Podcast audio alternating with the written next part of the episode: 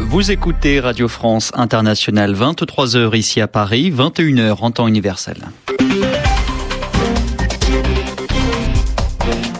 Julien Chavannes. Bonsoir à tous, bienvenue dans le journal en français facile, une édition que je vous présente ce soir avec Edmond Sadaka. Bonsoir. Bonsoir Julien et bonsoir à tous. À la une de ce journal, une question, comment sauver les banques espagnoles? Le gouvernement réfléchit à la question, il pourrait demander l'aide de ses voisins de la zone euro. Un nouveau massacre en Syrie, la principale force politique opposée au régime du président Assad dénonce la mort d'une centaine de personnes, beaucoup de femmes et d'enfants dans la région de Hama. La Russie et la Chine ne veulent pas d'une intervention militaire en Syrie. Nous parlerons également de la santé d'Osni Moubarak. L'ancien président égyptien âgé de 84 ans aurait du mal à respirer. Il pourrait quitter sa prison et être emmené à l'hôpital. Et puis le tennis à Roland Garros, les favoris se sont qualifiés pour les demi-finales. Le journal en français facile. Et on commence euh, ce journal par la situation économique de l'Espagne. Les banques du pays n'ont plus d'argent et le gouvernement se demande comment les aider.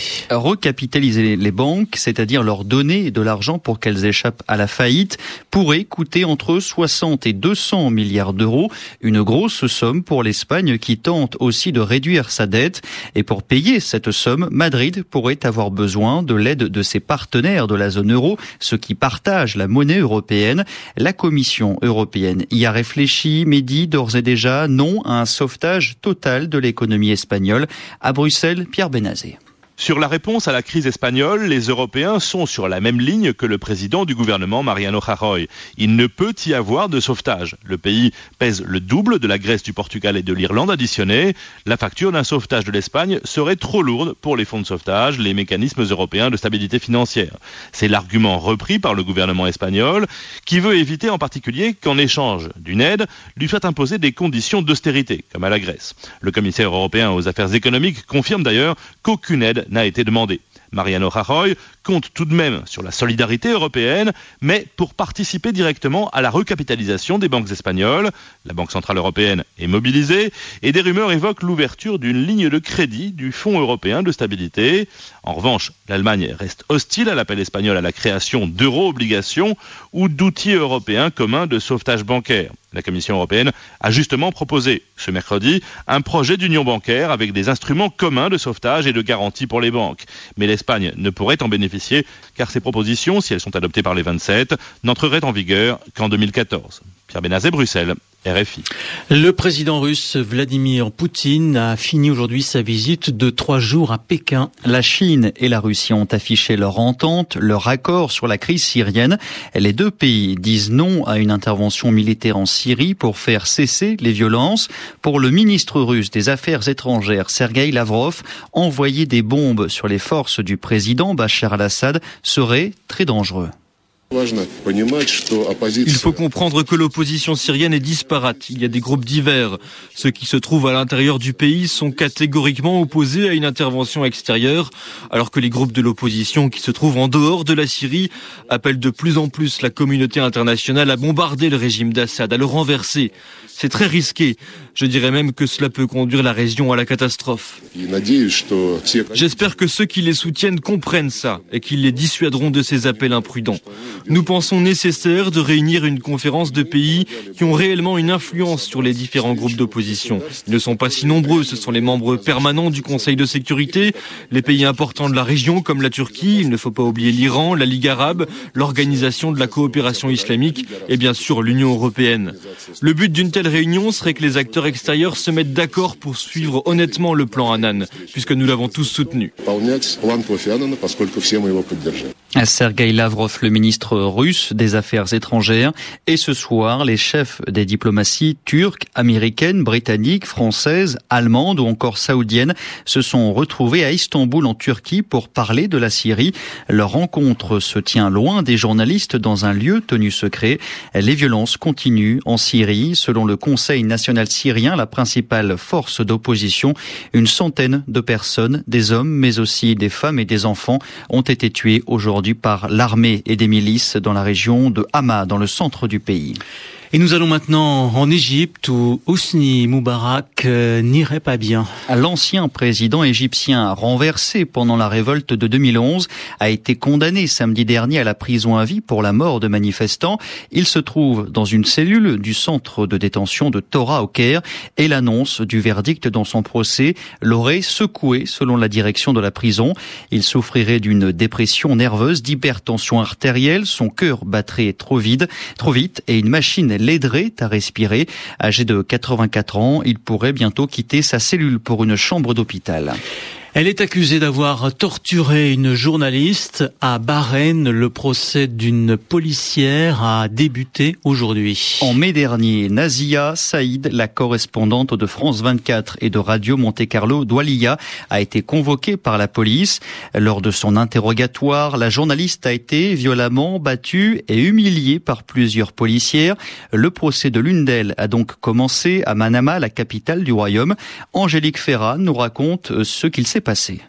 La jeune journaliste est convoquée au commissariat au mois de mai 2011. Elle se présente sans avoir un moment l'idée de ce qui l'attend. La policière qui la reçoit l'accuse immédiatement de mentir dans ses reportages. Elle l'accuse de travailler avec la chaîne du Hezbollah, Al-Manar, et avec la chaîne iranienne, Al-Alam. Bref, elle serait un agent de l'Iran. Nazia Saïd va être giflée, rouée de coups, jetée à terre, puis on lui bande les yeux. On l'emmène dans une autre pièce et là les coups reprennent avec un bâton en plastique sur les pieds, les jambes, la tête, le dos. Son interrogatoire va durer jusque vers minuit. Les femmes policiers lui crient qu'elle nuit à l'image du royaume de Bahreïn. Un an plus tard, la femme policier incriminée dans la plainte de la journaliste nie les faits. Nazia Saïd, elle, n'était pas présente à ce procès. La commission Bassioni, une commission d'experts indépendants des droits de l'homme, diligentée par le roi de Bahreïn, a conclu cette année à l'usage excessif de la force par les services de sécurité. La commission a également dénoncé l'usage de la torture dans les commissariats. Bahreïn entretient également une relation difficile avec les journalistes. Certains ont été déportés, d'autres arrêtés. Les journalistes bahreïniens sont plusieurs à avoir fait de la prison pour un article ou un tweet sur le net. Angélique Ferrat, Manama, RFI. Et on passe maintenant au tennis, Julien, avec euh, le tournoi de Roland Garros près de Paris et les derniers résultats. L'Espagnol David Ferrer s'est qualifié pour les demi-finales. Il a battu le Britannique Andy Murray. Il affrontera un autre Espagnol vendredi, Rafael Nadal, qui l'a emporté plus tôt aujourd'hui contre David Ferrer. Le rendez-vous de Wall Street. Et nous filons à la bourse de New York. La bourse là-bas a fini en nette hausse, Pierre-Yves Dugas. L'indice Dow Jones décolle ce soir de 287 points et remonte à 12 415, son plus haut niveau de la séance. Le volume total de transactions sur les valeurs du New York Stock Exchange dépasse 4 milliards de titres. L'indice du marché Nasdaq s'envole de 67 points et termine à 2845. Mûr pour un rebond technique après plusieurs séances de baisse, Wall Street s'accroche aujourd'hui à l'espoir d'initiatives éventuelles de banques centrales pour relancer l'offre de crédit, stabiliser les banques européennes, éviter que la crise en Europe fasse replonger le reste du monde en récession. Dans son dernier livre beige qui dresse le portrait de la conjoncture dans les différentes régions des États-Unis, la Réserve fédérale note que la croissance modérée se poursuit. La Banque centrale américaine juge que le recrutement par les entreprises est stable, voire en légère amélioration.